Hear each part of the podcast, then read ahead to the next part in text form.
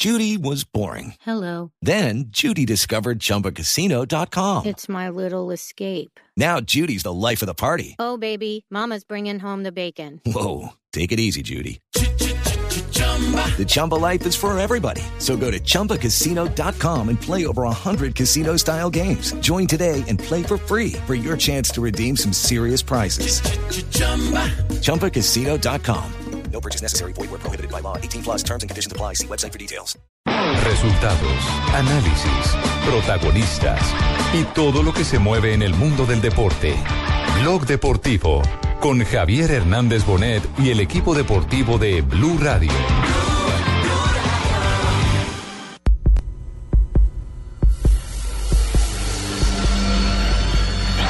Jalisco em Guadalajara.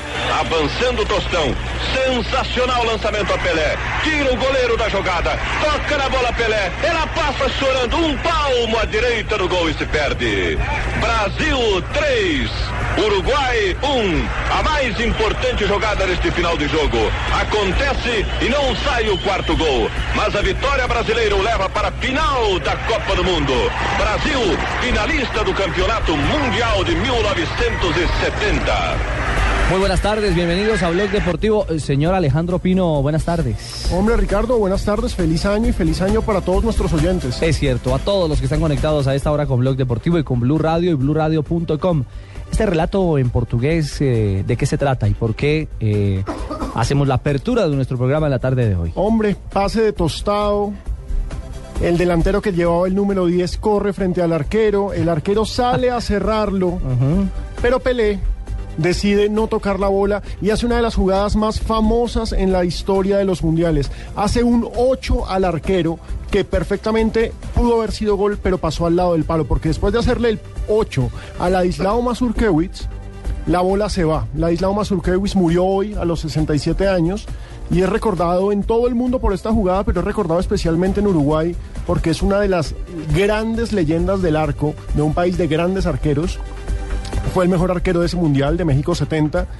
Es considerado el arquero legendario de Peñarol y esto es un pequeño homenaje para una vieja gloria que hoy nos dejó. Que murió a los 67 años, como lo dice Pino, un hombre muy joven, afectado por eh, dificultades renales y que ha fallecido en Montevideo. Y a- al que también recuerdan, don eh, Luis Felipe Jaramillo, feliz año y buenas tardes. Feliz año y buenas tardes para todos. Eh, estaba muy contento por Manizales. Sí, Eso me obviamente enteré, eso me contaron, estaba me contó de un espiritual. Ay, Cuatro días ay, carajo. allá. Sí, sí, sí, sí. Pero ¿sabe qué me parece curioso, Ricardo?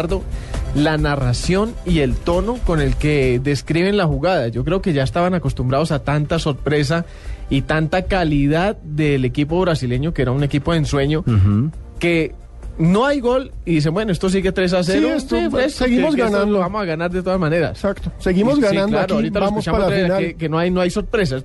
Sigue el mismo tono el, el narrador de la jugada. Bueno, escuchémoslo para hacer ese análisis que hace el señor Jaramillo. Precisamente. Jalisco em Guadalajara. Jalisco. Avançando o Tostão. Sensacional lançamento a Pelé. Tira o goleiro da jogada. Toca na bola Pelé. Ela passa chorando. Um palmo à direita do gol e se perde. Brasil gol se 3. Uruguai 1. A mais importante jogada se- final más de jogo. Acontece Importante. Sí, e não sai el o hombre no se despeinó narrando sin ningún problema. brasileira o leva para a Pero es mucha jugada. do. Uno ve este video, ya se los voy a poner en la cuenta arroba deportivo blue. Uno ve este video y uno dice, este Pelé sí que era crack. Qué impresión. Y Mazurkiewicz, ojo en ese partido, eh, para los que hayan tenido la oportunidad de ver esos grandes resúmenes, porque pues ninguno de nosotros estaba vivo en ese momento como para haber visto el Mundial. Eh, lo que le tapó Mazurkiewicz a Pelé y a su corte en esa... En ese, en ese encuentro por semifinales del Mundial fue impresionante. Estamos hablando de una leyenda del arco. Lastimosamente se fue demasiado rápido, ¿no? 67 años me parece joven. Y un hombre claro que pasó además por el fútbol de Colombia, Luis Felipe. Estuvo en el América de Cali. Yo no, ah, no tengo tanta eh, claridad en la memoria de jugadores que hayan estado en, en esos dos equipos con tanta rivalidad, América y Peñarol. En América y Peñarol de Montevideo, esa es una buena pregunta. A los hinchas del América sí, o, o a los hinchas del fútbol colombiano o fútbol uruguayo, si tienen el dato, jugadores que hayan estado en Peñarol y América por la rivalidad de Copa Libertadores. Bueno, y en América precisamente o en Colombia, en su paso por Colombia, por supuesto, Mazurkiewicz, eh, al, al llegar después de 10 años de haber sido gran figura de un campeonato del mundo y consolidado como una estrella del arco a nivel internacional, pues causó, causó gran revuelo. Incluso en eh, Caracol Televisión, en uno de nuestros programas deportivos de, de hace algunos años, Tribuna Caliente. Uy, Sí, qué sí, clásico. es- es ¿Lo un- recuerda? Es un Pero programa claro. que yo eh, pues, recuerdo con mucho cariño porque fue el, el segundo trabajo que tuve aquí en Caracol Televisión como productor y eran los pesos pesados. Me, eh, me tocaba Pero trabajar, bueno, tocaba Iván trabajar con. Hernán Peláez, e Iván Mejía y Javier. Exactamente. Javier, eh, Javier Hernández y teníamos invitado a Rafa Sanabria como analista arbitral y también vía microondas a los eh, periodistas, digamos, de, de más renombre eh, de las ciudades. Estaba Javier Giraldo Neira Manizales, Weimar. Muñoz. Exactamente. Era un programa que empezó siendo los domingos por las noches, terminó siendo el lunes en la noche y también tam- tocábamos obviamente fútbol profesional colombiano y las eliminatorias al mundial. Fue en una de esas visitas Sí. de la selección uruguaya de fútbol aquí al Campín en el 2001, hace 12 años, ya 13, 12, 13 años, en la que nos visitó Ladislao Mazurkiewicz, era el entrenador de arqueros de la selección uruguaya de fútbol. Como siempre, el duelo entre los dos equipos tenía, digamos, el tinte de necesidad. Siempre Uruguay y Colombia están jugando por la necesidad en la, en la eliminatoria y esa fue la, la vez que lo entrevistamos. Y en esa ocasión no era la excepción. Colombia no logró clasificar al Campeonato del Mundo del 2002, Uruguay sí. Sí, pero ese partido lo ganamos 1-0. Si, si, si la memoria no me falla, Bueno. ganamos 1-0. Esta es la entrevista que nos dio hace dos años al programa Tribuna Caliente. Hace 12 Habla- años. Hace 12 años, Sí. sí. Habla de todo un poco y Hernán Peláez, Javier Hernández Monet e Iván Mejía fueron los encargados de, de entrevistarlo, recordando obviamente la jugada de Pelé y su época de- en el paso por el América de Cali. Está en este momento en línea una de las glorias del fútbol uruguayo. Don Laislao, ¿cómo le va? Muy buenas noches. Nos complace mucho tenerlo acá en Tribuna Caliente. Bueno, muy buenas noches y un saludo a toda la afición colombiana. Eh, va- vale la pena contarle a nuestros televidentes que Mazurkiewicz, curiosamente, debuta, que yo recuerde, con la selección uruguaya por el año 64 aquí en Bogotá. Vino con Enrique García, otro arquero y la bandera. ¿Fue así, Ladislao? Bueno, no, el arquero titular era Eduardo García, yo era el arquero suplente, estaba jugando en ese momento en Racing de Montevideo y el tercer arquero era la bandera. Bueno, Que sal- que salió- juvenil que ganó Uruguay? Sí, ganó, no, sí. ganó Uruguay, sí, salió campeón Sí, Uruguay. en el famoso gol aquel que, que entró y que ustedes no nos dieron. No, fue el árbitro, pero, ¿no? Pero lo vio el juez que es importante.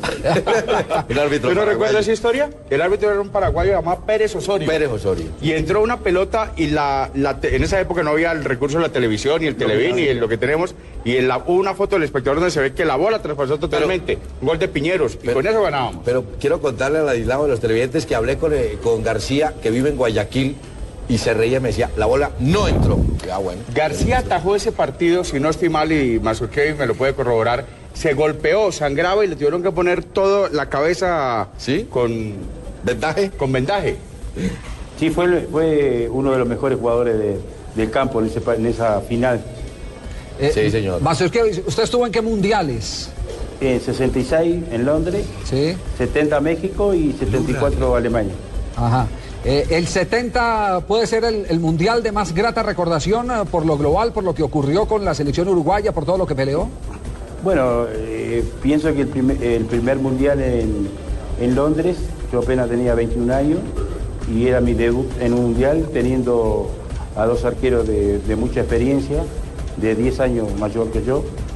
Y para mí fue un- una inmensa satisfacción, alegría de, de poder haber sido el arquero titular justo en Inglaterra contra la selección de Inglaterra. Después, lógicamente, México eh, logramos un cuarto puesto, muy honroso, y sin contar con una figura muy importante como era eh, Pedro Rocha. Eh, hay, hay en el mundial del 70 una jugada que es histórica, que protagoniza usted con Pelé. ¿La recuerda, Laislao? La recuerdo, pero no fue gol. No. Sí, bien, Pero bien contestado. véala, ahí está, mírela, mírela. Esta, esta es la jugada, ahí la puede ver, Laislao. Eh, pero bueno, Fue la respuesta. recuerdo, pero no fue gol. Fue gol. Este Era es tostado. tostado. Sí. Hace una jugadota de Pelé. Y lo, y lo que es claro es que ahí tenía que salir a cortar al arquero. Y el que cerraba era Ubiña, tal vez. No, lo que pasa es que Pelé entró muy solo y solamente Pelé podía hacer en ese momento una jugada de esa categoría, ¿no? Pero el arquero está para evitar los goles y bueno, eh, felicitaciones a Pelé por la jugada, pero... eh, No me hizo gol. Felicitaciones a mí que no me hizo gol. Dígame, eh, el Ladislao Mazurkiewicz después jugó, tan- bueno, en Peñarol, un Peñarol grandísimo, y, y tuvo Mazurkiewicz, jugó en el Atlético Mineiro, también Brasil, y vino a jugar a Colombia en el América, ¿no, Ladislao? Sí, la verdad que en el año 80, cuando ya me estaba por casi retirar, venía de Cobreloa para Montevideo, cuando me llamaron de América de Cali, el doctor Ochoa, y para jugar la, la Libertadores de ese año. Y bueno, tuve la suerte de, de jugar en América y con- lo, lo digo con, con mucha alegría, con mucho cariño. A ver, Laislao, vamos un poco al partido de mañana. Mm, ¿Qué analiza de lo que puede ser el juego frente al equipo colombiano? Bueno, es, es un partido difícil para los dos, porque Colombia tiene la necesidad de ganar y Uruguay tiene la necesidad de recatar esos dos puntos que perdieron, se perdieron, digamos, con, con Perú. Porque uno piensa que de locatario siempre tiene que ganar. No es, no es tan así porque en esta eliminatoria se están dando resultados a veces favorables de visitante y a veces negativos de, de locatario. E- Es una eliminatoria muy pareja. Eh, creo de que recién en las últimas cinco o seis fechas que falten para terminar la eliminatoria se va a poder clarificar algo los, cuatro primeros que estén clasificados para el Mundial. Eh, Ladislao, hace un momento estábamos conversando sobre los arqueros que se han destacado en eliminatoria hasta ahora y mencionábamos el caso del colombiano Oscar Córdoba y de este muchacho Carini que viene con la selección uruguaya.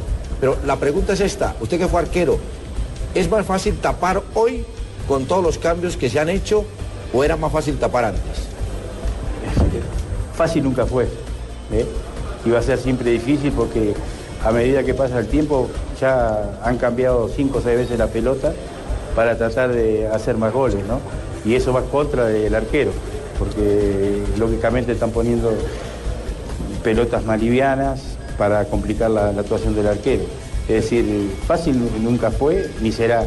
Ahora posiblemente sea más, más complicado porque solamente digamos, se puede jugar con la mano muy poco y con el pie mucho, por los nuevos reglamentos que hay. Es decir, que los entrenamientos de arquero ahora son completamente distintos a los de antes. Antes se trabajaba específicamente en arquero, hoy hay que trabajar específicamente en arquero y específicamente en jugador de campo, como si fuera un el arquero un, un libro más en el equipo. Laislao, un abrazo. Nos complace mucho tenerlo acá en Tribuna Caliente y esperemos que pasen eh, una buena estada en la capital de la República. Eso sí, que el resultado sea nuestro.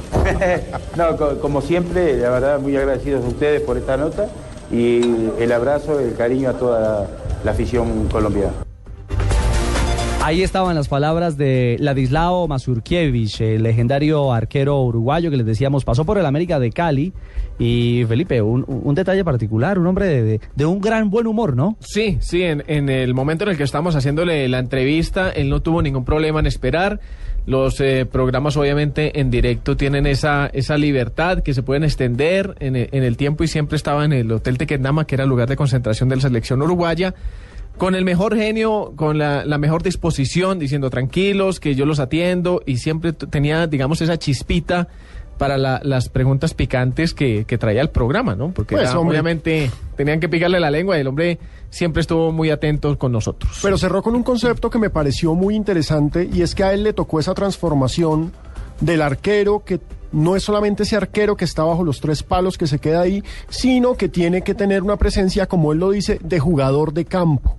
El arquero que nosotros llamaríamos líbero, que fue la sensación de los 80s y de los 90s, pero que hoy en día no es necesariamente líbero, sino que tiene un peso protagónico específico. Fíjense cómo los arqueros hoy en día pueden comenzar una jugada de ataque, son los que terminan con su saque determinando una jugada ofensiva, son los que están marcando y dirigiendo, entonces estamos hablando de un adelantado, de un hombre con muchísima experiencia porque recordemos que murió siendo el entrenador de arqueros de Peñarol. Entonces, hasta el día de su muerte, él estuvo siempre vinculado al fútbol en la parte de instruir a los arqueros que venían, a los arqueros que seguían, al futuro del arco uruguayo, que, hombre, afortunadamente para ellos es bastante interesante. De ese, de ese América del 80 debe haber muchas anécdotas, por supuesto, en, en mentes y en recuerdos como los de Víctor Lugo, por mencionar nombres, o el mismo Hugo Pitillo Valencia. equipo del, del 80. El América del 80 que no alcanzó a ser campeón, pero que de todas formas figuró. Figuró porque, pues es que, recordemos, ese fue el América de el 79 en adelante, el América del médico Ochoa Uribe, un América que se fue consolidando como uno de los mejores equipos no solamente de Colombia, sino tal vez de la historia en Colombia y al mismo tiempo del continente, porque qué combo fue ese América. Don Hugo Pitillo Valencia, creo que a esta hora debe estar en Jamundí. Bienvenido a Blog Deportivo y nos alegra muchísimo saludarle a esta hora. Buenas tardes. Bueno, muchas gracias a usted por la invitación. Yo creo que es importante en estos momentos de dolor y de nostalgia por, por, la muerte de una gran persona, fuera ser una gran persona, un gran arquero, que nos dejó un legado para, para los arqueros que de pronto en su momento siguieron las enseñanzas de él y el bienestar de, de, de porque yo creo que en el momento que llegó a la América dejó una enseñanza importante para, para el bienestar de todos, ¿no? Claro, Pitillo, usted compartió con Ladislao Mazurkiewicz en, en el 80, en ese América del 80. ¿Cómo era? ¿Cómo era el uruguayo?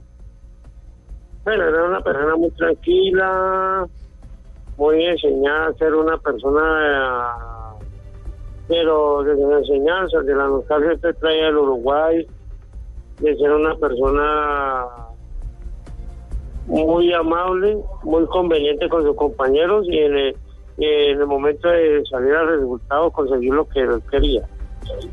Pitillo, usted que jugaba como lateral, ¿cómo era Mazurkewicz liderando la defensa? ¿Cómo los hablaba? ¿Cómo los manejaba? ¿Cómo era ese manejo?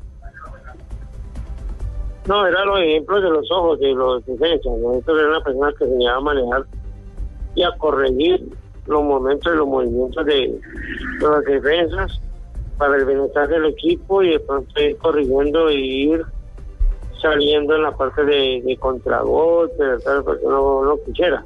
Y sobre todo que usted era de los que se iba al ataque, ¿no? Entonces me imagino que varios griticos sí le debió haber pegado.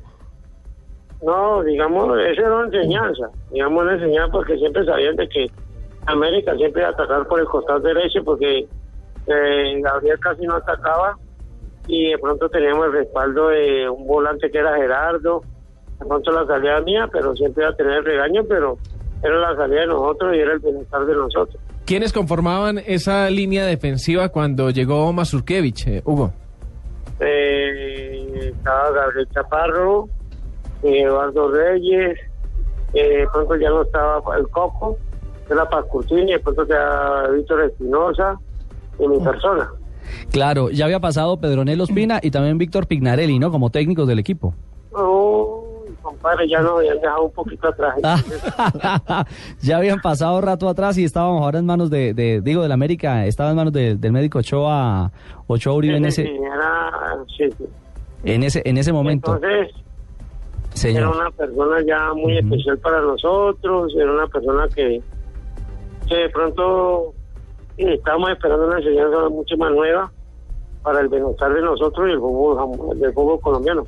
Venga, Pitillo, para los hinchas más jóvenes del América, esos que no se acuerdan de ese comienzo, de esa campaña gloriosa que fue toda la campaña de los ochentas, cuénteles un poco cómo fue esa semifinal de Libertadores del 80, cuando ustedes quedan eliminados sin haber perdido un solo partido, porque quedaron eliminados frente a Internacional y Vélez Sarfield. Estamos, estamos eliminados por goles. Exactamente. Vélez Sarfield, con Vélez. Creo que estamos eliminados por Vélez porque estamos, no hicimos goles y, nos ganamos por un gol.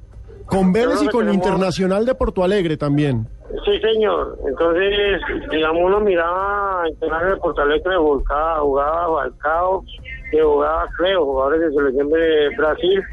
Y nosotros tenemos un equipo aparentemente muy, de pronto decir muy débil, pero muy grande a nivel de Colombia.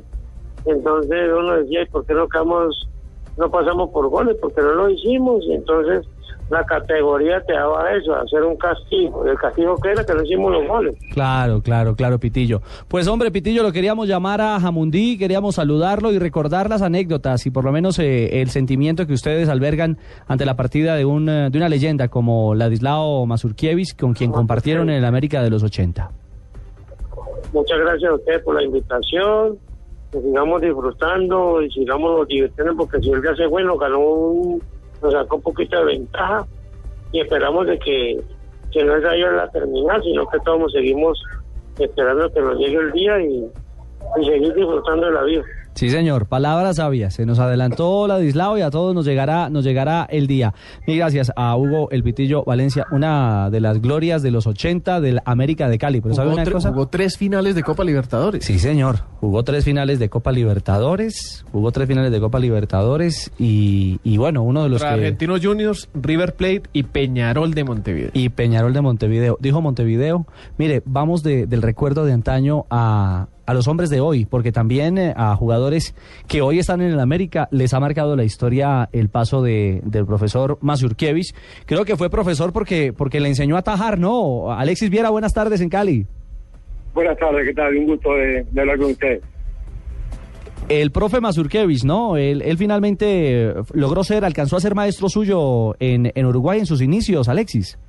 Sí, sí, sí, la verdad que bueno, primero que nada triste por las noticias, ¿no? Por- porque bueno, hoy nos, nos levantamos muy tempranito con, con esta noticia, muy triste, porque más más en lo personal, porque lo tuve como entrenador de arquero en el en el 96 este, con Peñarol, donde aprendí mucho con él.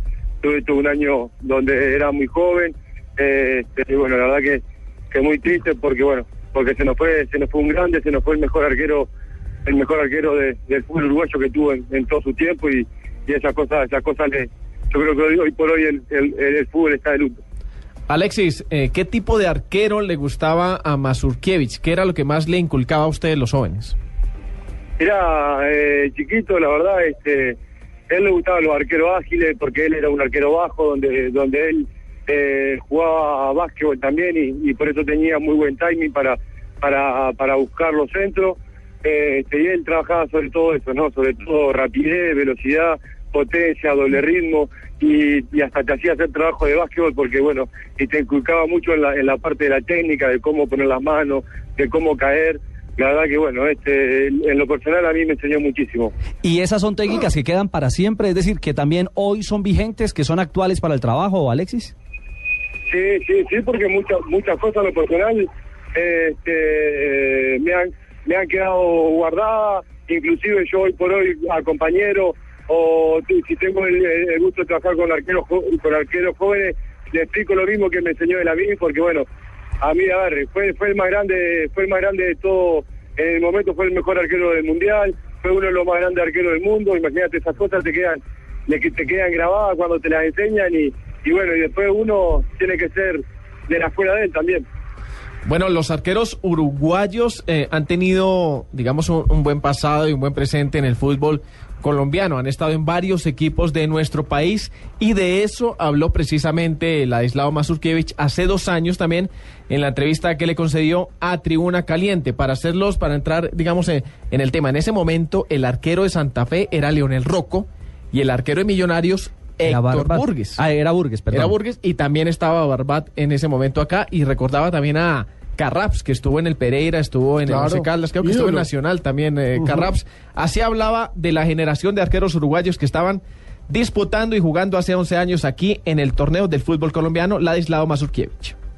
Bueno, sí, por suerte, eh, tanto Rocco, creo que Burgues, eh, mismo cuando tuvo Carrá, eh, Barbat.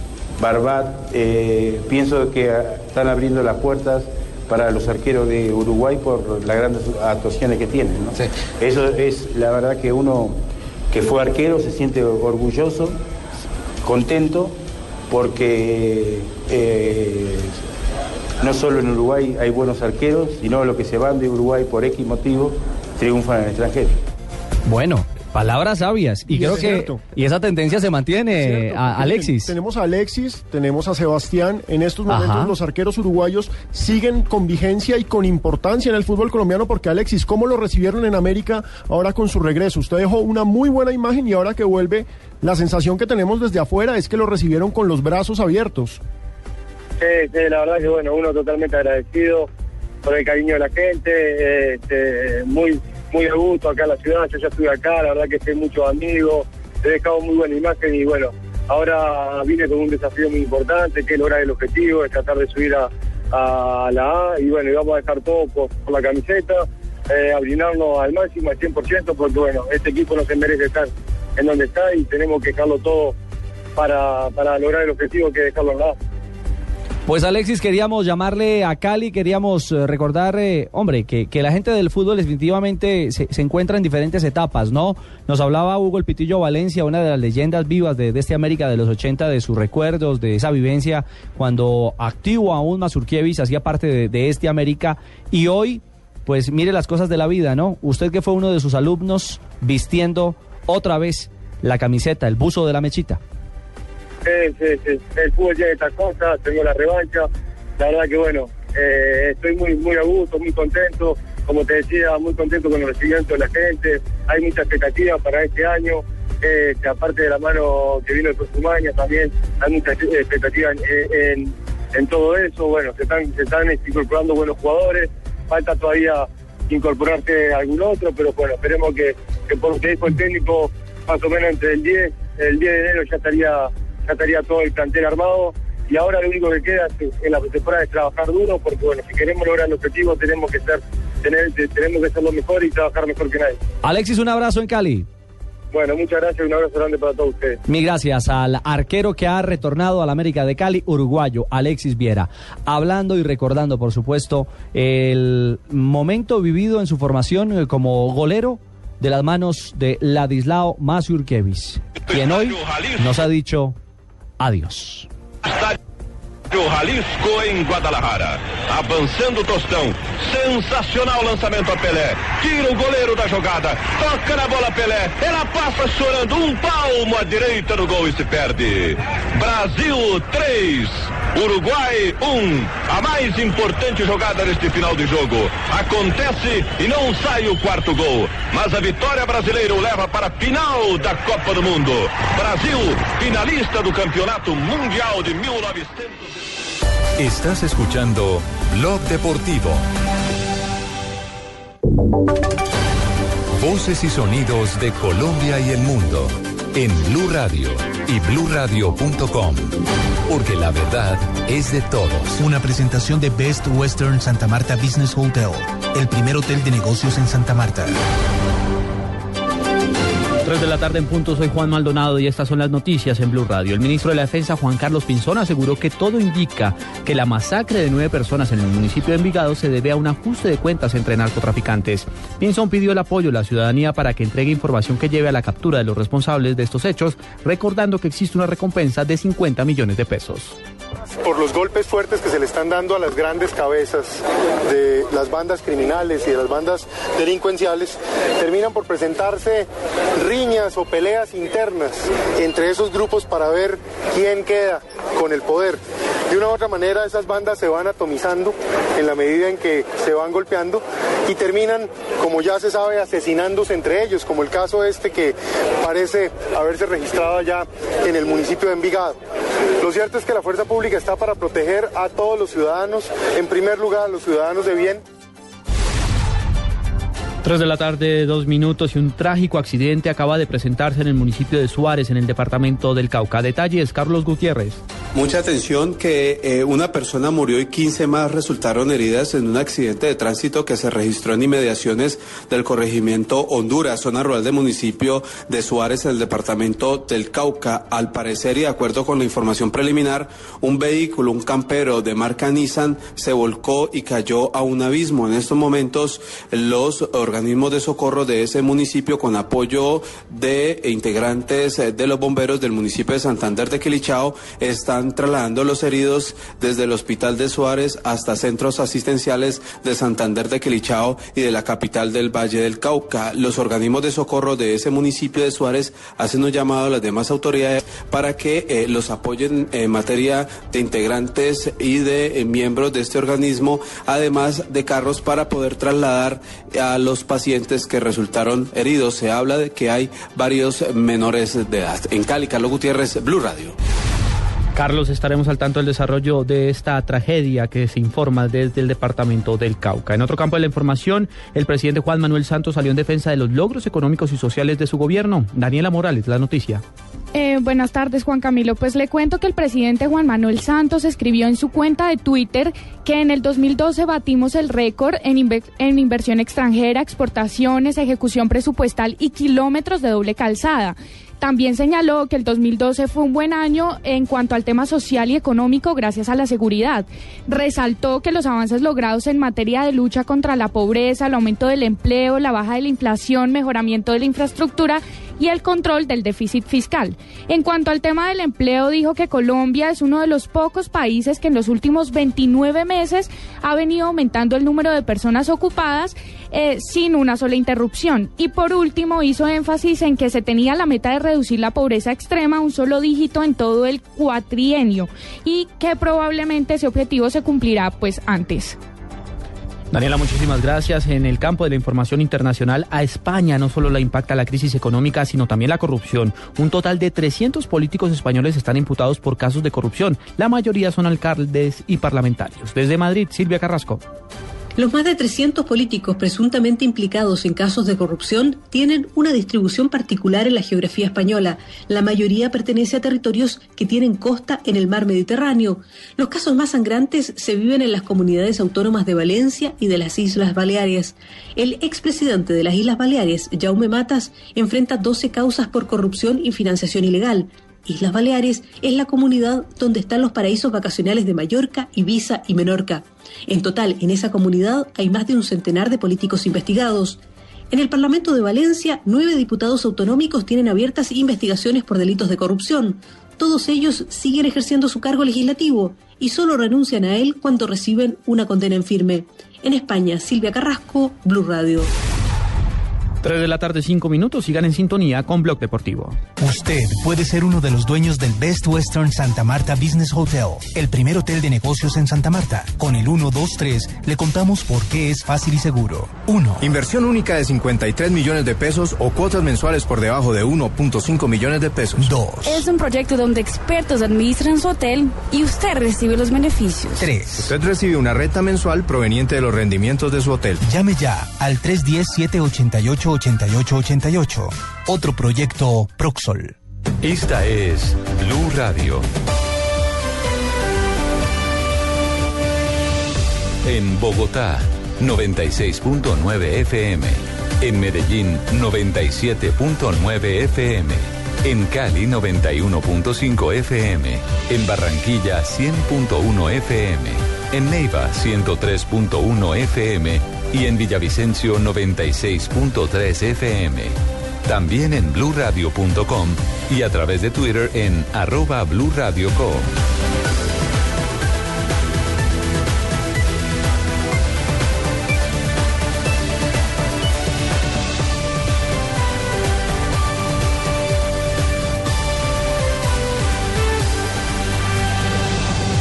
Blue Radio, la nueva alternativa.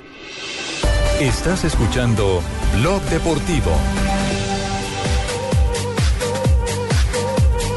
3 de la tarde, 6 minutos. Estaba jugando Cataluña su, su partidito anual, ¿no? Claro, recordemos que la selección de Cataluña, que no es una selección avalada por la FIFA, porque mucha gente nos está escribiendo a Deportivo Blue que como así que, que, que Piqué, que Puyol, que si ellos son españoles, acuérdense, en España cada uno de los departamentos, que son las regiones autonómicas allá, tienen su selección y su fiesta anual. Ajá. Es como el partido de las estrellas.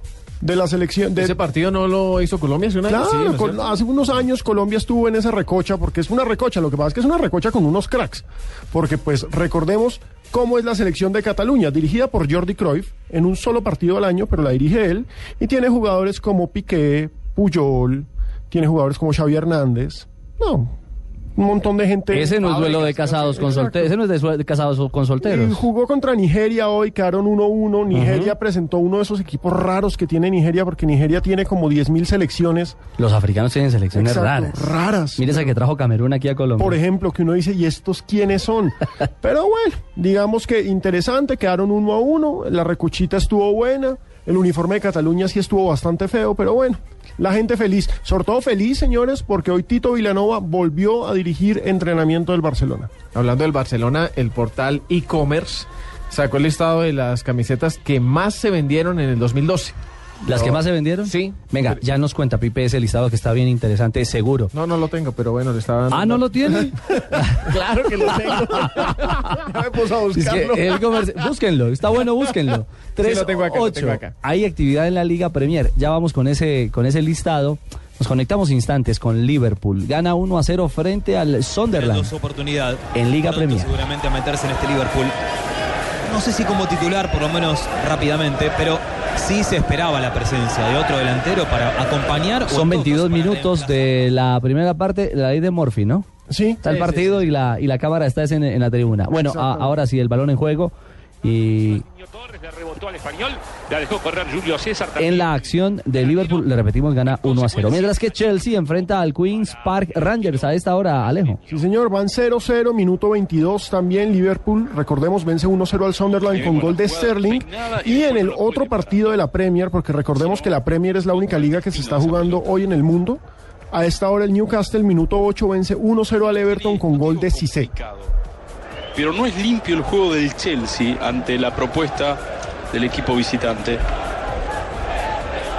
También camina sobre los 24 minutos. Les estaremos contando, por supuesto, si hay anotaciones. Ojo que va Chelsea. No, iba. Sí, ganó el rebote. Sin Dembaba, las urracas van a precisar de Cissé. Bueno, remate que se fue con curva, pero lejos eh, del arco del eh, Queen's Park Rangers. Era Martin el hombre que probaba 0 a 0 en Liga Premier a esta hora. El Chelsea vendió a Sturridge. Sí, nuevo Al jugador Liverpool. del Liverpool, precisamente. Y Hoy ahora lo presentaron. Están, están detrás de Dembaba del Newcastle. Es que sí necesitan un delantero en Liverpool con urgencia, porque pobrecito Luis Suárez solo arriba, eso es muy berraco. Sí, le queda complicadito. Usted nos hablaba del listado, Pipe. Ya lo tenemos acá. Las camisetas más vendidas en el 2012, ahora en época navideña. Si usted todavía no ha regalado, todavía tiene tiempo. No, Para para Reyes, Reyes. Sí, para Reyes. claro. La primera es la del Barcelona, la que más se vendió. En el segundo lugar, Manchester United. Tercero, el Chelsea de Inglaterra, actual campeón de la Liga de Campeones. Ese yo creo que fue un impulso grande para el equipo que ahora dirige Rafa Benítez. En el cuarto lugar, la primera de una selección, hablamos de la selección española de fútbol, actual campeona mundial y de la Eurocopa, seguida por Alemania. En la sexta posición es eh, ocupada por el Real Madrid, seguida por las selecciones de Estados Unidos, Italia y, ojo a esto, México. La selección mexicana de fútbol, su camiseta está entre las 10 más vendidas en el mundo en el 2012. Lo increíble es que no estén Argentina y Brasil, ¿no? Es, es increíble, o sea, la, la fama, el prestigio de la selección brasileña ya es sombra a lo que es la fama y el prestigio de la selección española. Pero sume además que es el universo de consumo también en un momento determinado. Más allá de la, de la condición misma, uno, bueno, creo que no puede uno comparar el, el- el nivel de, de consumo, de, de demanda que puede tener el mercado argentino versus el mercado mexicano. Por supuesto, y aparte tenemos que tener en cuenta... Gol de Liverpool. Ay, qué bueno. Mire Suárez. Del solitario. Qué bueno.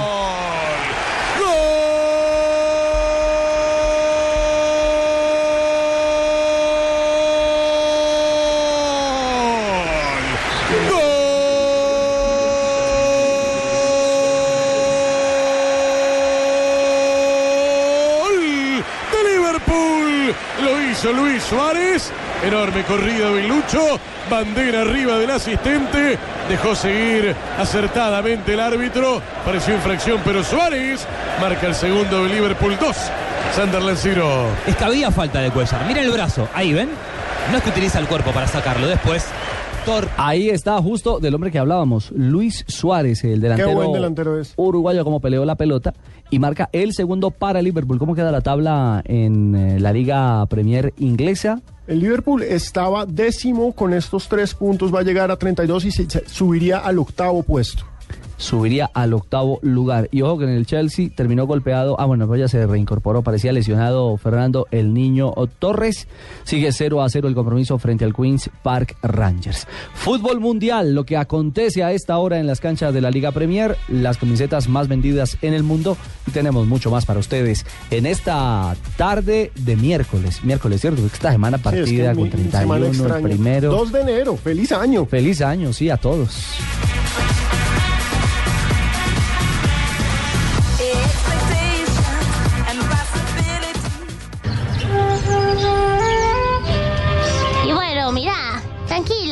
No va a pasar nada de lo que vos no querás. ¿Sabes qué te puedo pasar en mi coche?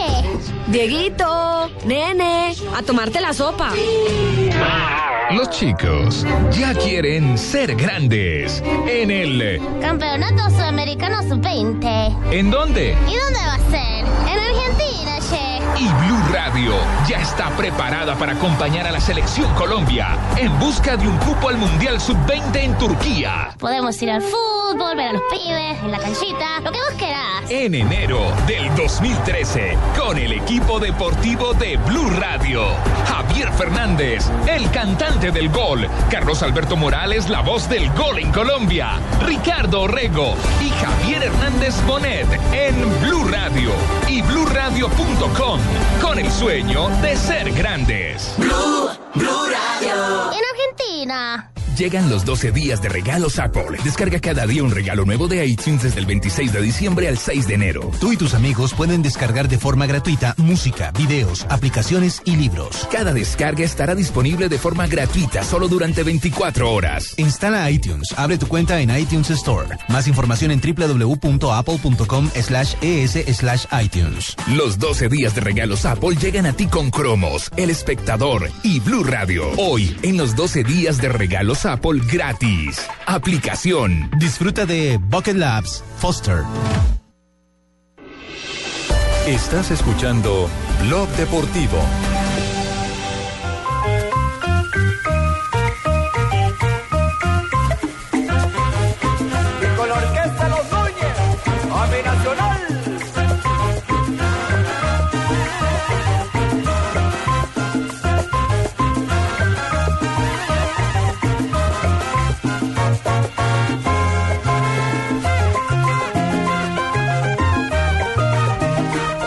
3 de la tarde, 15 minutos. Mañana muchos equipos colombianos van a aprender motores, van a iniciar pretemporada, van a estar eh, algunos de ellos presentando cartel de, grandes contrataciones o por lo menos de abundantes contrataciones, llámese 11 Caldas, o léase 11 Caldas, sí, dentro, de, nueve, ¿no? dentro de esa estructura de, de, equipos que se han armado para, para encarar la temporada 2013. Y en este vistazo que le queremos dar en Blog Deportivo durante estos días, precisamente a la actualidad de cada uno de los equipos colombianos, pues iniciamos con, con uno de los grandes, con uno de los históricos como Atlético Nacional. Y a esta hora precisamente nos acompaña eh, muy gentilmente su gerente, el señor Víctor Marulanda. Víctor, feliz año, bienvenido a Blog Deportivo, buenas tardes. Igualmente, Ricardo, un saludo muy cordial para, para usted, para todos los eh, oyentes, los hinchas del fútbol. Un muy próspero 2013, pues para todos los que vivimos eh, para el fútbol. Cierto, que ojalá así sea, que ojalá así sea. ¿Y, y cómo pinta esa prosperidad para el verde este año, Víctor? A ver, yo creo que aquí eh, con el club tenemos eh, hoy una llegada de tres, cuatro futbolistas. Yo creo que Nacional desde el año inmediatamente anterior constituyó una base importante de jugadores. eh, se trajo aproximadamente 15, 16 futbolistas. Sobre eso ahora va a existir un recambio normal de tres, cuatro futbolistas. Cada uno de ellos va a tener su digamos su recambio, pero la estructura como tal yo creo que es lo más lo más importante, el significado más grande que tenemos, que ahora pues las exigencias tienen que ser superior, tienen que ser mucho mayor, ya que creo que el 90% de toda la estructura de futbolistas Eh, los tenemos, eh, son jugadores que tienen, que fueron en su momento comprados, en su gran mayoría.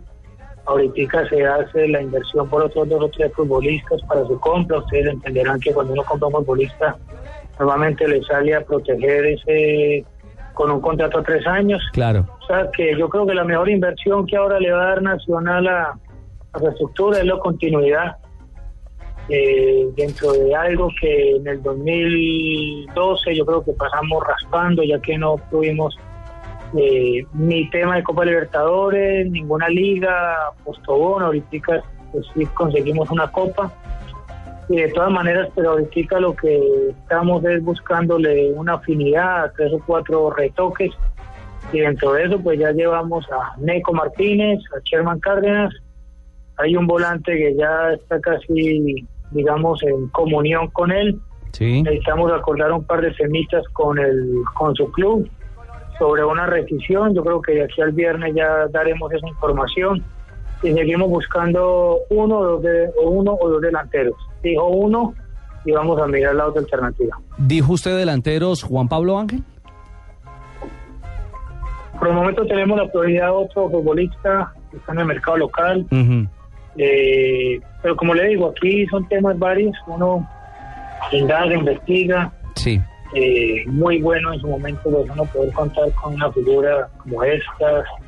Hoy sería un jugador en Colombia de admirar, no de mirar, sino de admirar por, Sería, su, por favor. por su carrera, por su profesionalismo. Porque hoy en Colombia yo creo que hay jugadores jóvenes, talentosos, que van a empezar a hacer una carrera importante en el fútbol, pero jugadores para que admiremos por su carrera, por su recorrido, por su experiencia, yo creo que eh, no son muchos y yo creo que al fútbol colombiano hoy le está haciendo falta.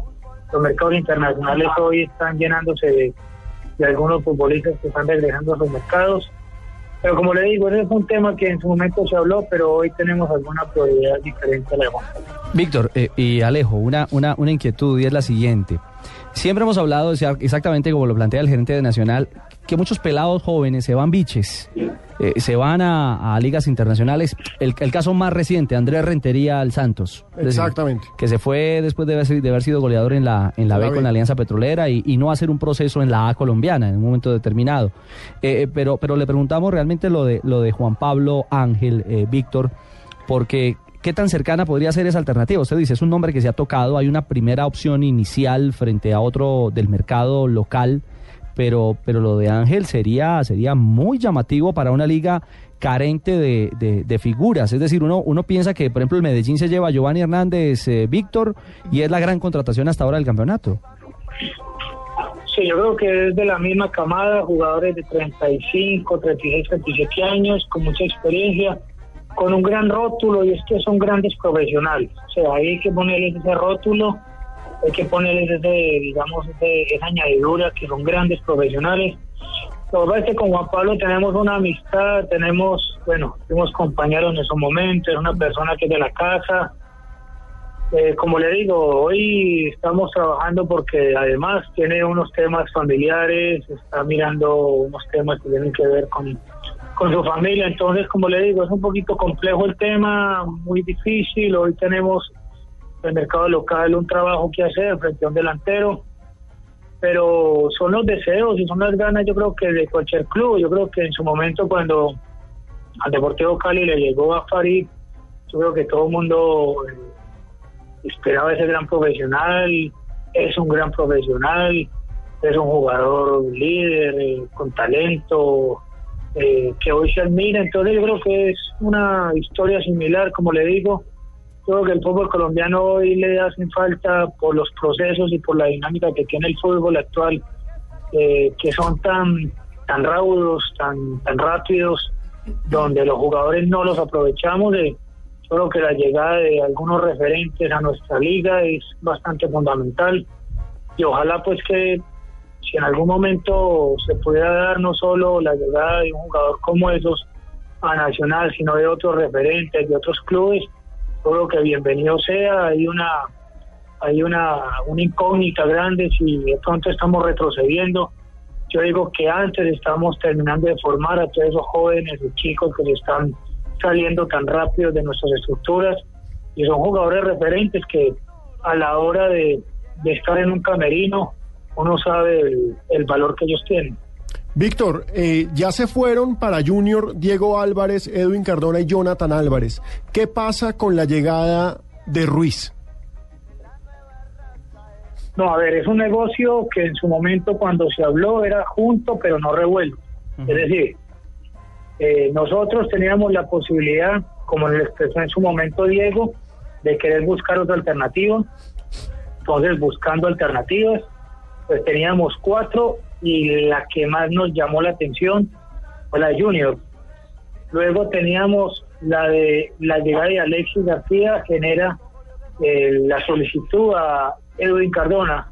Edwin tenía la posibilidad de continuar en el equipo anterior, pero se hace una rescisión y digamos que fue también cedido ante la no solicitud de nuestro cuerpo técnico para este jugador. Y con el tema de Jonathan, eh, que es la tercera vinculación, digamos que ahí hay un tema, eh, están por definir un tema salarial, contractual, pero digamos que ya hubo una comunión y sobre eso también el jugador en su momento había solicitado, eh, digamos, una, una nueva luz, una nueva alternativa. Con el tema, con el otro tema, es un tema, como le digo, no aparte, no eran que estos iban para allá y, y digamos que empatábamos con este, sino que es una negociación diferente y la estamos analizando y mirando. Nosotros todavía no, no claudicamos en esa posibilidad. La puerta no está completamente abierta. Yo digo que tampoco está cerrada por la posición que actualmente pues, tiene su, su cuerpo técnico de querer contar con este chico, con este jugador, porque es un jugador que tiene 22, 27 años. Pero nosotros insistiremos, vamos a mirar si hay la posibilidad y sobre eso eh, definiremos de aquí al viernes. Víctor, en la posición de arquero la competencia está abierta. Ustedes tienen a Cristian Bonilla, que es el reciente campeón de la Copa de Colombia, se va con la selección. Contratan un arquero que también ha sido campeón como Neco Martínez. ¿El que esté mejor va a tapar o hay alguna prioridad? No, yo creo que ahorita si usted se pone a mirar uno a uno de las posiciones nuestras, yo digo que tenemos una estructura de 22 jugadores eh, con una competencia alta para el fútbol colombiano, no solo en esa posición de Bonilla y Neco, sino también cuando llegue Franco Armani que ya empieza el trabajo, mismo Cristian Vargas que es un chico que viene de las categorías menores. Y si nos ponemos a analizar cada uno de los puestos, por ahí nos estarían haciendo falta uno o dos retoques, que es lo que actualmente estamos trabajando. Nosotros pues hacemos la inversión de quedarnos con Alejandro Bernal, que ya se lo compramos a, a Santa Fe, entonces queda calle Bernal por derecha. Sí. Por izquierda hacemos un uso eh, de una prórroga para el tema de Farid Díaz. Quedamos con Farid Díaz y Valencia en la parte izquierda. En la parte central es la que no se toca porque consideramos que se ha tenido muy buen comportamiento con, con Medina Nájera, con Murillo y Alexis, eh, Alexis Enríquez. En la mitad tenemos jugadores importantísimos para nuestro medio, el caso de, de Alexander Mejía, de Pérez, que hoy está en la selección Colombia sub-20, de John Baloy, un jugador que yo creo que ya empieza pretemporada de cero. Considero que tenemos que volver a llevarlo a ese Baloy exitoso, grande que fue a principios del año pasado. Eh, estamos haciendo una, una inversión posiblemente en otro volante. Más adelante tenemos a Magnelli Torres, a Luis Fernando Mosquera. Y adelante pues tenemos a Nicolta, Pajoy, Uribe, eh, tenemos a Duque que ya llega para el mes de febrero. Y estamos buscando un par de retoques adelante para terminar de tener 22 jugadores, yo creo que altamente competitivos para nuestro balompié. Óigame, doctor Marolanda, uno, uno escucha esa nómina y, cualquiera se relame. Es decir, eh, eh, el verde con, con una estructura como esa eh, es favorito. Tiene que entrar de, tiene que llegar de entrada al 2013 pensando en un título. Ricardo, yo creo que nosotros lo que siempre hemos aspirado, anhelado y que es difícil hacer es empezar a hacer procesos. Yo creo que Nacional el año pasado hizo una gran inversión. Hace un año, pues ahorita se está hablando de Caldas, se está hablando no sé de qué otro equipo que llevan nueve, diez contrataciones. Eh, bienvenido para, para todo el mundo la negociación en el fútbol. Yo creo que ahorita, como eh, nosotros lo que hemos hecho es, el año pasado se hace esa gran inversión y ahorita lo que tenemos que empezar ya es la consecución y la obtención de, de resultados. Yo creo que ya con el profesor Juan Carlos se, se llevan seis meses. Yo creo que hay un conocimiento, un aprendizaje, una información para todos los jugadores eh, de la manera como, como se trabaja, su modelo de juego. Como le digo, ahorita la gente estará algo preocupada porque son dos o tres, cuatro máximos jugadores los que llegan a Nacional pero yo creo que dentro de los procesos que necesita el fútbol, que uno solicita el fútbol, eso ojalá no hacer muchos retoques. Obviamente, si hubiéramos hecho un desastre la temporada anterior, por ahí va a cambia todo el mundo, pero yo creo que Nacional en el segundo semestre de los tres objetivos que tenía consiguió dos, la Copa, la Superliga, eh, y luego, lógicamente pues la Liga pues bueno, al final no la consigue, que dentro de todo es la más importante y al final uno, por eso digo que pasamos raspando el año y por eso ahorita pues tenemos un tema nacional importante como es conseguir una de las ligas, eh, buscar la suramericana, ir a pelearla, entonces yo creo que para eso tenemos que traer, estamos buscando jugadores altamente profesionales, jugadores que, eh, que terminen siendo jugadores eh, trascendentales y yo creo que hoy Nacional ya tiene una estructura importante. Pero, Víctor, ¿se sienten presionados? Porque, mire, pusimos en nuestra cuenta de Twitter que estábamos hablando con usted, lo que inmediatamente hizo que se nos conectaran un montón de hinchas de Nacional, todos preguntando por Juan Pablo Ángel, preguntando por Ruiz, preguntando por los refuerzos, pero yo noto que el hincha de Nacional está muy ansioso, está, está demasiado ansioso, como que quiere que las cosas pasen ya, está exigiendo demasiado. Yo creo que eso es normal y un equipo eh, de jerarquía como nuestro club eh, normalmente entra debiendo, entra como en débito, entramos como en, en un estado eh, que debemos conseguir objetivos. yo creo que la invitación para la gente es saber que ya se tiene una inversión importante y que Nacional no ha vendido jugadores, porque le digo, por Magnelli han llegado negociaciones, por Luis Fernando han llegado negociaciones, por Uribe han llegado negociaciones, hemos hecho la opción de compra de Bonilla, hemos hecho la opción de compra de Bernal, hemos prorrogado contratos como Paris Díaz, eh, Wilder Guisado, que es un muchacho joven que consideramos que a la vuelta de uno o dos, años nos tiene que dar una mano importante. El Nacional también ha hecho inversiones, lo que pasa es que eh, ojalá que el fútbol eh, la gente a veces nos dice, ¿cuándo van a llegar a ser el nacional de hace 30 años o 20 años? que nosotros estuvimos en él. O sea, el tema era que éramos los mismos y el América también fue grandísimo y Millonario fue tan grande. Lo que pasa es que la dinámica ahora de que esto sea muy cambiante. Estamos intentando guardar una estructura, una estructura que yo creo que es de muy buenos jugadores, de jugadores yo creo que hay que concebir que sean un verdadero equipo. Yo creo que el semestre anterior vimos dotes o vimos eh, algunas cosas importantes, hay que llevarlo a tener esa continuidad no solo en la manera como se juega, sino en los resultados. Pero yo le digo a la gente que, seguimos haciendo el esfuerzo, que vamos a mirar el tema de dos o tres jugadores, eh, porque ya yo creo que Nacional tiene una estructura que lo que hay que hacer es, es sacarle el mayor jugo para poder obtener los resultados y que todos al final terminemos muy felices y contentos.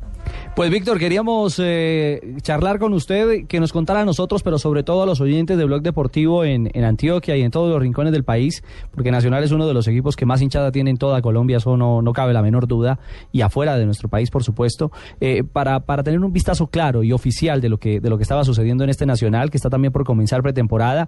Así que mil y mil gracias y que vengan los mejores éxitos y, y las mejores cosas para Atlético Nacional en este 2013.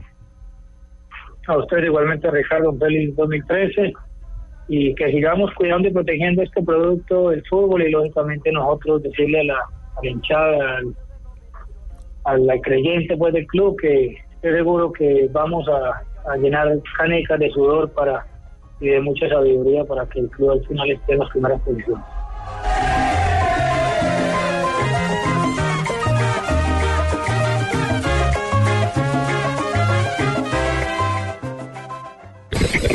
Entra sonido, música, aplausos y locutor con tono muy al corazón. Gracias por creer en nosotros desde el primer día, por ser pioneros, por ser anunciantes Blue Radio. Feliz Navidad y feliz año. Blue Radio, la nueva alternativa. Gracias. Noticias contra reloj en Blue Radio. 3 de la tarde, 31 minutos. A esta hora, las autoridades registran un fuerte incendio, eso en los cerros orientales de Bogotá. Juan Jacobo Castellanos tiene los detalles. Buenas tardes. Hola, muy buenas tardes. Si ustedes están en el norte de Bogotá, pueden voltear a observar los cerros orientales. Justo en su parte trasera, en la vía La Calera, se está presentando en este momento un incendio forestal de gran magnitud. Se ve en la parte alta de la montaña una columna blanca de humo. En el punto ya están tres máquinas de bomberos 13 bomberos y dos carrotanques que atienden la emergencia. Se desconoce la extensión de este incendio forestal y también se desconoce la extensión. Lo que se ha recomendado al IDEAM es que hay que tener mucho cuidado con las fogatas por esta época. Arranca la temporada seca en el centro del país y la vulnerabilidad aumenta en la, en la parte de las montañas ante la posibilidad de incendios forestales. Ahora pues, el Cuerpo Oficial de Bomberos de Bogotá combate en los cerros orientales de la ciudad un incendio forestal. 3 de la tarde, 33 minutos. En otras noticias, el presidente de la Sala Administrativa del Consejo Superior de la Judicatura, Néstor Raúl Correa, reveló que el paro judicial, que duró 42 días hábiles, tuvo un costo de 65 mil millones de pesos. El ministro de Defensa Juan Carlos Pinzón aseguró que el gobierno inició este año demostrando su decisión de, de, enfrentar con fortaleza los temas de seguridad ciudadana en los 32 departamentos del país. El Departamento de Estado de Estados Unidos pidió hoy que si el presidente venezolano Hugo Chávez no pudiera ejercer su cargo, se dé en este país una transición consistente con la Constitución, con elecciones transparentes, libres e imparciales. 3 de la tarde, 33 minutos. Sigan en Blue Radio.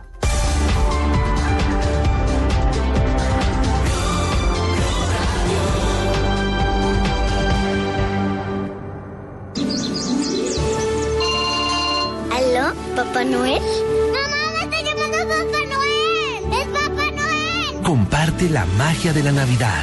Compra un smartphone en Movistar y lleva el segundo con el 50% de descuento para que se lo regales a quien quieras y además gánate 5 Mini Cooper. Movistar, compartida, la vida es más. Más información llama al 190 o entra a www.movistar.co. Aplican condiciones y restricciones. Estás escuchando Blog Deportivo.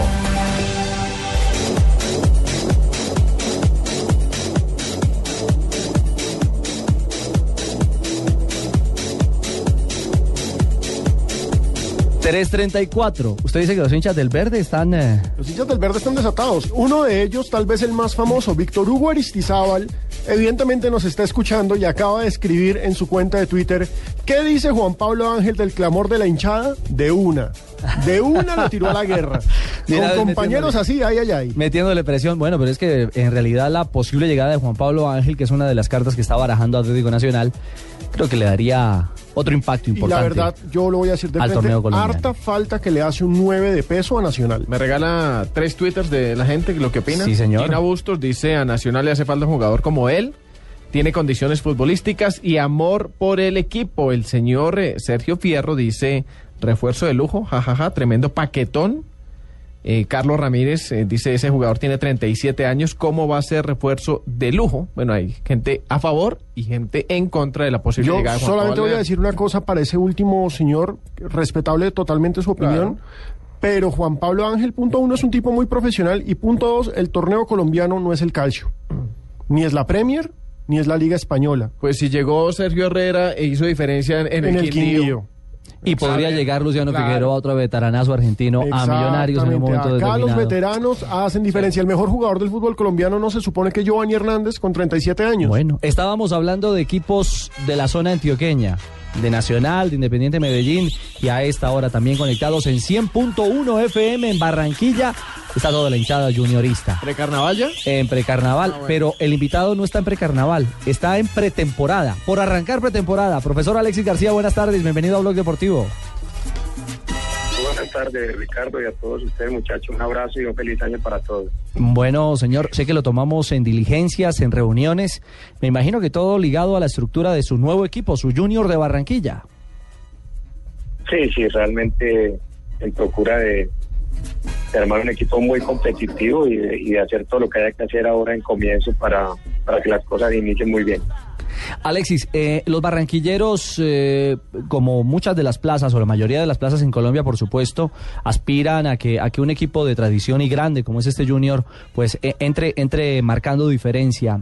¿Qué le puede contar a la gente hoy de, de su Junior? ¿Cómo cómo se está armando, cómo se está estructurando para para iniciar pretemporada? Bueno, les puedo decir que, que tienen, pues hasta ahora el cuerpo técnico, gente que tenemos unas ganas inmensas de hacer desde Junior o de seguir haciéndolo el equipo, uno de los equipos más grandes del país. Yo quisiera este año que fuera el más grande de todos, eh, con toda la energía y el interés que nosotros le ponemos a nuestros proyectos y el amor. Eh, en cuanto a jugadores, pues eh, hemos logrado ya con Nacional llegar a un acuerdo por Jonathan Álvarez, volante zurdo, que ustedes conocen muy bien.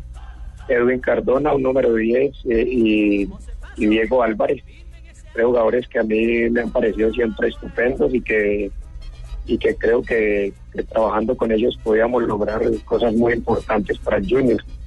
Eh, también eh, va Gabriel Gómez, volante panameño de Selección Panamá, que ha sido con la equidad jugó, jugó con nosotros y tuvo un rendimiento estupendo hasta que fue contratado por el Philadelphia en Estados Unidos.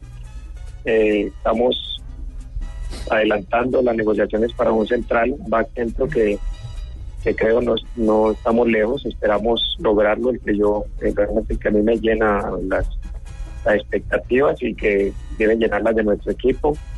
Y eh, tenemos un número 10 eh, que yo creo que va a ser el boom de- de las contrataciones. Estamos en, ese, en esa tarea y esperamos conseguirlo para alegrar mucho a la afición de Barranquilla, no solamente con su llegada, sino luego con su fútbol. Venga, profe, pero peguemos ese boom, no peguemos ese no nos boom. haga eso, no nos no nos haga eso. Alexis. Al menos el apellido. No, no, sabe, eh, pues, Ricardo, sabes como que es mi amigo que eso es muy difícil uno eh, dar un nombre, pero sí quiero que la gente de Barranquilla sepa que estamos eh, trabajando para lograr jugadores de un gran nivel y que ellos, jugadores que ellos lo, lo, lo- lo disfruten y se identifiquen con ellos. Profe, en Barranquilla precisamente, cuando lo nombraron a usted, los hinchas dijeron, perfecto, viene Alexis García, pero queremos que el Junior no juegue como la equidad. Mucha gente le escribió eso a la cuenta de Blue y a la cuenta de arroba gol caracol también. Queremos un Junior súper ofensivo. ¿Alexis García les puede garantizar eso a los hinchas del Junior? ¿Que el Junior va a seguir siendo ese equipo que históricamente es un equipo que sale a atacar en las plazas, que en Barranquilla la vuelve una plaza fuerte siempre? Yo lo que le puedo garantizar a los hinchas es que he contratado a un técnico que sabe de fútbol. Y lo digo sin un asomo de soberbia. Entonces tiene un técnico que va a armar un equipo para jugar muy bien al fútbol. Y lógicamente eh, cuando yo dirijo un equipo la gente lo asimila como yo jugaba. Y, pero cuando yo jugaba, jugaba eh, al lado de Chonto Herrera, a veces del tío Valderrama, Freddy Rincón, Leonel Álvarez, eh, Asprilla, Aristizábal. Eh, era un equipo para jugar el fútbol de una manera. Claro. Y entonces vos tenés, si a mí me ponen vallenato, yo tengo que bailar vallenato. Y si me ponen salsa, pues tendré que bailar salsa, no podré seguir bailando vallenato. Con esto no digo que voy a cambiar un ápice en mi conocimiento sobre el fútbol, sino que voy a armar un equipo para jugar como a mí me gusta y como a Barranquilla le gusta. Y, y eso lo haremos eh, con un equipo donde podemos llevar los jugadores más o menos que queremos. Eh, en la equidad yo pasé uno de los mejores años de mi vida. Eh, armamos equipos muy poderosos. En el torneo pasado fue el equipo, el segundo equipo más goleador del torneo, sin estrellas. Y eso pues los invito a que miren las estadísticas. Lo que quiere decir que para uno hacer goles tiene que atacar. Es imposible uno hacer goles metido atrás. Lo que pasa es que hay muchos métodos para buscar el arco contrario. Claro que sí. Pero si la gente habla de jugar bien y atacar, tener la pelota, yo siempre voy a querer un equipo que tenga la pelota como, como en algún momento lo hice la equidad cuando vienes bien que pasaron un gol donde hicimos 19 toques y lo disfruté y lo tengo guardado en, el- en la mente. Eso, eso aspiro a que no sea uno, sino que sean muchos con el Junior. Alexis, es el 4 de enero a las 4 de la tarde sigue siendo la hora del encuentro de los eh, nuevos llamados y convocados y cómo va a ser la pretemporada. Bueno, si yo viajo mañana a Barranquilla a las 5 y 30, mm, los jugadores que llevamos hasta ahora eh, viajarán también a ese día. El 4 nos encontraremos a las 4. Yo voy a reunirme con el cuerpo técnico, con toda la parte directiva, a organizar, digamos, o al menos a conocernos bien, a mostrar mi filosofía Eh, ya tenemos nosotros los microciclos armados eh, con el equipo profesional. Empezaremos, nos presentaremos el 4 en la tarde y el 5 comenzaremos trabajos eh, a conocernos ya dentro de la cancha. Estaremos una semana en Barranquilla. Luego iremos a Santa Marta a hacer una, la, pretemporada, a mantenernos haciendo la fundamentación física allí para, para estar recogidos y estar juntos y empezar a hacer equipo y luego saldremos o a, o a Antioquia o a Cali, a un sitio donde tengamos la posibilidad de jugar varios partidos amistosos y completar nuestro ciclo de preparación para llegar a Barranquilla a empezar con todo nuestro, nuestro nuestra competición. Pues servidos nuestros oyentes a esta hora en Barranquilla y en toda Colombia, también seguidores del Junior. De Junior, tu papá. Bueno, Alexis, queríamos saludarlo, queríamos eh, desearle un muy feliz año, que vengan muchos éxitos en este 2013 ahora al frente del conjunto barranquillero. Y mil gracias por estos minutos que nos ha regalado en Blog Deportivo. Bueno, Ricardo, lo mismo para ustedes. Un fuerte abrazo a toda nuestra afición barranquillera, que sepan que estamos tatuándonos ese escudo en el pecho como lo hacemos eh, siempre donde estamos, trabajando a trabajar con la mayor pasión para hacer nuestros proyectos los mejores. Así que estamos con todo y les deseo lo mejor a ustedes que van a estar ahí pendientes y a toda la gente.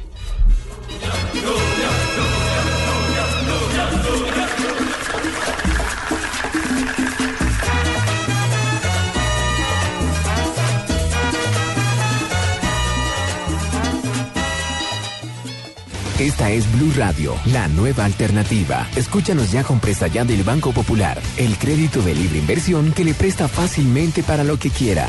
Señor Gaspar, pasabordo. Con mucho gusto. ¿Equipaje de mano? Sí, señoritas, llevo oro. Señor, por seguridad no permitimos metales en los aviones. ¿Y esas cajas? Seis millones de regalos, señoritas. Señor, vamos a tener que abrirlas todas porque se dañaron los rayos X. Ay, Melchor, te dije que viajáramos en camellos. Para que esta Navidad los regalos lleguen a tiempo, pida Presta Ya del Banco Popular. El crédito de libre inversión que le presta para celebrar o para lo que quiera. Banco Popular, este es su banco. Somos Grupo Aval, vigilado Financiera de Colombia. En Blue Radio a esta hora, los expertos hablan en El Blog Deportivo.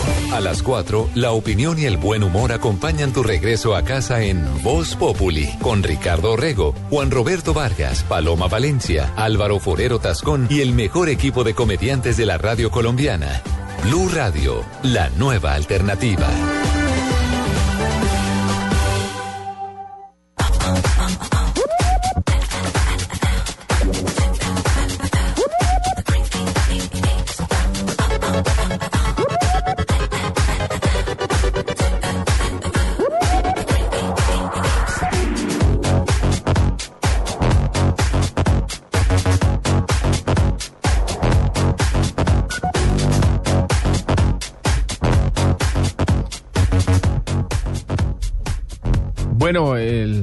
Lobo Zagalo habló hoy de lo del mejor jugador del mundo. Hombre, esa discusión que a mí me parece una Cada discusión días. inevitable y deliciosa, pero lo que dijo hoy el Lobo Zagalo, yo estoy con él. Y sobre todo después de haber visto la jugada de Pelé y Mazurkiewicz, vuelvo a estar con el Lobo Zagalo. ¿Cómo fue la frase, Pipe? Él dice, Messi es el mejor jugador del mundo por lo que hizo y hace en el Barcelona. Pero por favor, no lo comparen con Pelé. Eso fue lo que dijo Zagalo, que tiene 81 años y tiene unas eh, buenas credenciales. Hombre, es que cuando uno ha sido campeón del mundo como jugador, como técnico, cuando uno ha estado en todos los títulos... Ganó en- cuatro mundiales. Exacto, en todos los 58 títulos del de Brasil. 58 y 62 como jugador, 70 y 94 como técnico. Según Zagalo también eh, dijo, nunca nadie va a marcar 1281 goles como anotó Pele. Bueno, ahí le, le contaron todo, ¿no? Pero pues válido. No, le contaron todo, pero pues es que, hombre, hablar del nivel de los jugadores en estos momentos, yo creo que cada uno es igual de bueno según su contexto. Hoy el mejor es Messi, así como hace seis años el mejor era Ronaldinho, así como hace ocho era Zidane. Pero todo depende del contexto. Si Pelé ganó tres mundiales, ¿qué vamos Y, a hacer? y el primero lo ganó a la edad de 17 años. Exacto. Otros juveniles que están empezando apenas su carrera son los de la selección sub-20 de nuestro país, quienes ya están eh, reunidos aquí en Bogotá y mañana viajan a Argentina. Con ellos está Octavio Mora de Noticias Caracol. Hola Octavio, buenas tardes. Hola Juan Felipe, cordial saludo. Ya le estoy cambiando el nombre, Luis Felipe Jaramillo. Gracias, Octavio. para Ricardo y para Alejandro. Bueno, pero no le sobraría ese nombre también. Nombre Aquí está dando declaraciones eh, Juan Fernando Quintero. Los jugadores ya llegaron acá. Profe, me regala 30 segunditos aquí para Blue Radio. Muy buenas tardes, profesor Restrepo. ¿Cómo le va? Sí, ¿cómo estás? Un saludo muy especial para vos y todos los compañeros. Bueno, ¿cuántos entrenamientos alcanzan a realizar aquí en Bogotá antes de marcharse para Mendoza, Argentina? No, dos nomás, el de hoy, mañana en la mañana. Y ya nosotros estamos en vuelo de medianoche volando Santiago y luego Mendoza. ¿Quedó convencido usted que después de mirar 100 jugadores, de analizarlos, eligió mejor? No, lo- nosotros miramos muchos jugadores. O sea, los oficiales acá, alrededor de 110 jugadores en convocatoria oficial.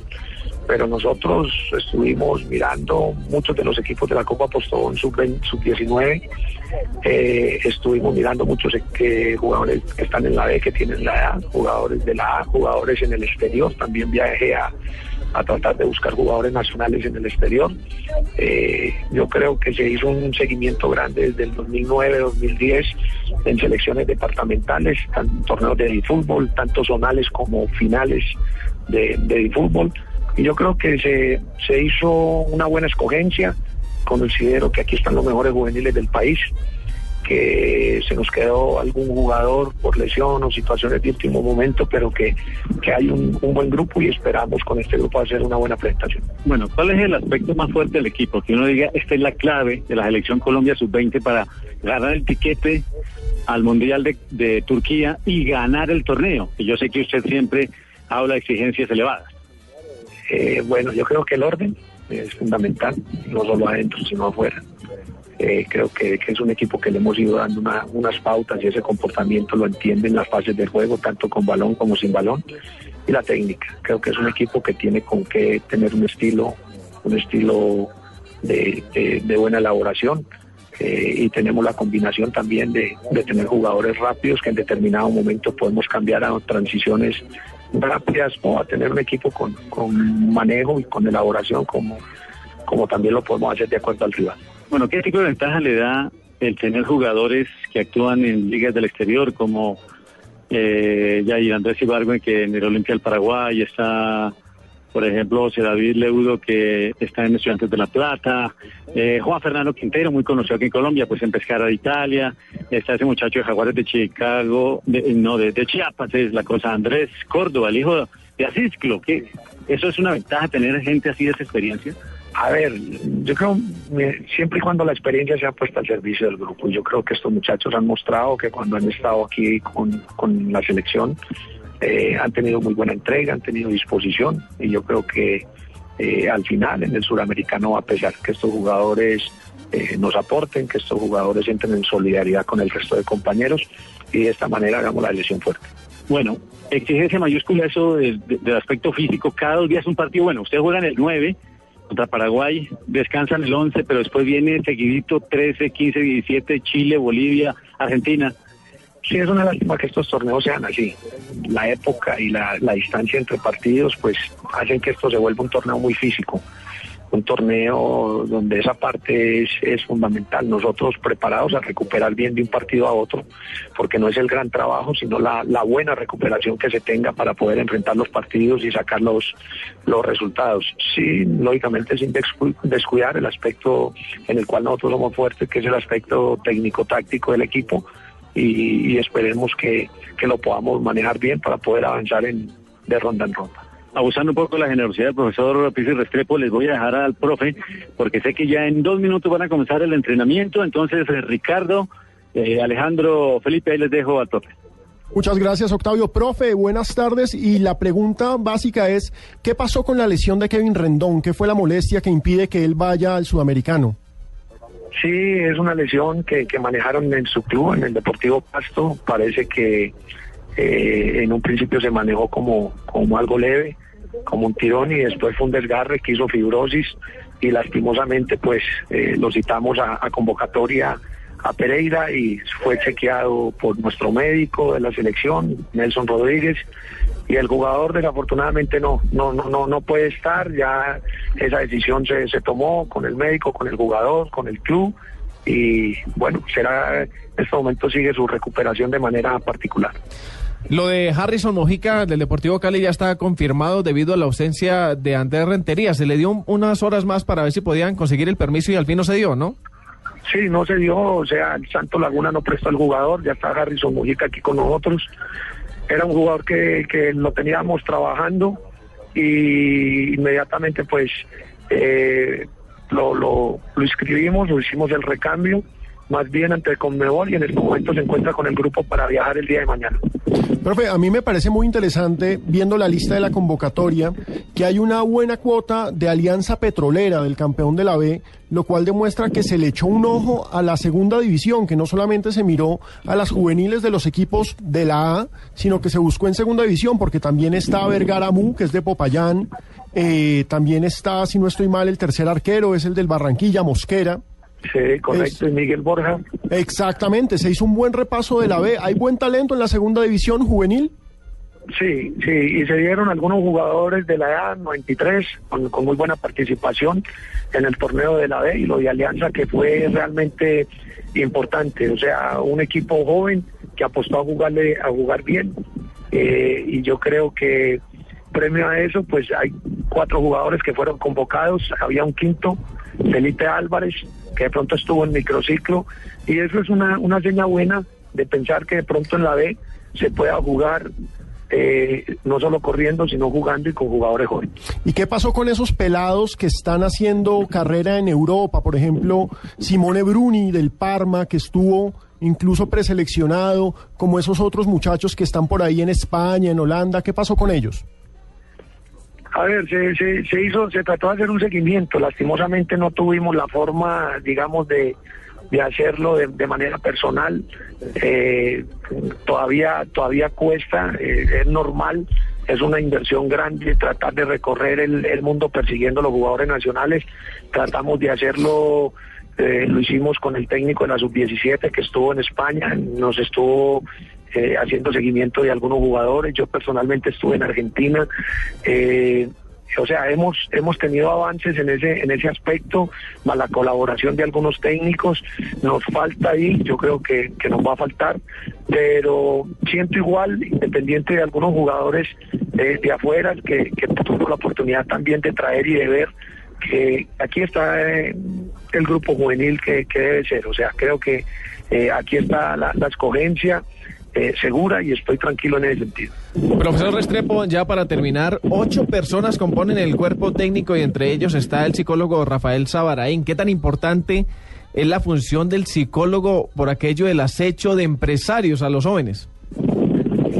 Sí, indudablemente. Yo creo que es el trabajo mental para nosotros fundamental. Lo hicimos esporádico a través de los microciclos, pero ahora, ahora ya lo tenemos como con contrato con la federación. El presidente don Luis Bedoya ya hizo ese avance. Me parece que es importante para las elecciones menores, sub 15, sub 17 y sub 20. Y ahora pues lo, lo tenemos y lo vamos a tener en el viaje permanentemente con la selección. Profesor Restrepo, muchas gracias. Nos pide que se marche el hombre. Entonces, eh, ya, qué pena, compañeros. Pero vamos a No, escuchar. Octavio, si- muy si hay buen tiempo, trabajo. si hay- Alejo y Ricardo, Pipe, si hay tiempo, escuchamos aquí una respuesta de, de Brian Perea. Escuchemos ¿O a no hay Brian? Perea, que es una de las promesas en la delantera de esta selección, goleador del campeón nacional sub-19 Deportivo Cali. Escuchemos qué dice esta joven figura de la selección sub-20. Nada peleada precisamente con, con la conquista. Sí, es un muy buen, muy buen jugador que por ahí ya está en el, en el fútbol de, de Europa y es tratar de, de ir aprendiendo. Si está por allá es por algo. Lógicamente tiene una experiencia muy amplia y, y sabemos de que por ahí hay que aprenderle cosas y, y tratar de aprovecharlas más. Cali es el equipo que más tiene jugadores en esta selección. ¿Cuál es el secreto, Brian? Bueno, el secreto es que por ahí desde muy pequeño nos han inculcado a jugar muy bien al fútbol. Es un trabajo de divisiones menores muy completo donde de donde nos han apostado mucho en lo, en lo futbolístico y en lo personal y creo que ese es el éxito de tantos goles que han salido de Cali. Su punto fuerte, Brian. Bueno, mi punto fuerte es el buen juego con el balón, lógicamente el juego aéreo y no obstante el gol. Muchas gracias a Brian Perea. Bueno, Alejandro, Ricardo, Pipe, este equipo entrena hoy, ya van a comenzar, entrena mañana y a las 11.50 de la noche viajan vía Santiago a Mendoza. Supongo que van vía aérea naturalmente hasta Santiago y que luego hacen la porción terrestre unas cinco horas hasta Mendoza y claro, buscando, como ellos han dicho la mayoría de los jugadores en varias entrevistas, el título, el tiquete al Mundial de Corea y como decía Pipe en una charla esta mañana, este seleccionado sub-20 viene de dos caídas, de dos eh, resbalones, digámoslo. En eh, Venezuela 2009 no se clasificó al Mundial. Luego en Perú, pues no está en juego el tiquete al Mundial porque éramos sede, pero si no hubiésemos tenido tiquete nos habíamos quedado sin, sin el Sin boleto nada. Alejandro Richie y, y Pipe. Y el resto de selecciones eh, estaba haciendo fuerza para que Colombia quedara entre esos eh, que tenían el tiquete a la final para que se diera esa entrada a otro seleccionado y se quedó en el camino. El Mundial del próximo año va a ser en Turquía. Del próximo no, de este. Ah, perdón, ya, ya todavía estamos en estoy el año. 2013. El Mundial de mitad de año va a ser en Turquía. Claro, estamos en 2003. Vale recordar que el seleccionado colombiano comienza su participación frente a Paraguay el 9, descansa el 11, el 13 juega ante Chile, el 15 ante Bolivia y el 17 ante la selección de Argentina. Y clasifican tres de cada grupo, de Colombia es el grupo A, y ahí entre esos seis se clasifican cuatro al mundial y naturalmente pues el orgullo de ser campeón, que ese es uno de los propósitos de Colombia, muchachos. Claro que sí, Octavio, muchísimas gracias. Esta fue la información desde la sede de la selección sub-20 de la selección Colombia que viaja mañana rumbo a Argentina. El 9 de enero arranca el Sudamericano Juvenil, el Eterno Juventud de América y usted lo tendrá todo en Gol Caracol, en golcaracol.com y por supuesto en Blue Radio.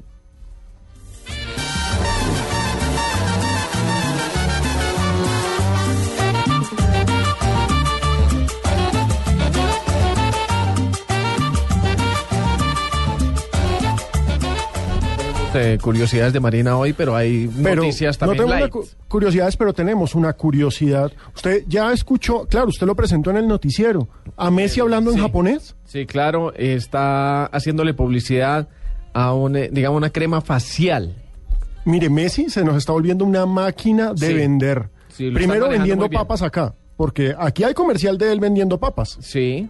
Sí. Que también debieron haber desembolsado un buen billete. Exacto, pero entonces, ojo, no se trata solamente de vender cosas globales como, pues él es imagen de una gran marca deportiva de Adidas, él es imagen de Pepsi, él es imagen de un montón de marcas gigantes. Ahora está vendiendo también marcas locales. Y se trata de que le crea a la gente, el, el posible consumidor que lo vea feliz eh, con, el, con el producto y eso lo hace con, con, la crema de, con la crema facial que mostramos hoy en Noticias Caracol y aquí les tenemos el audio. Exacto, escuchemos a Messi el japonés.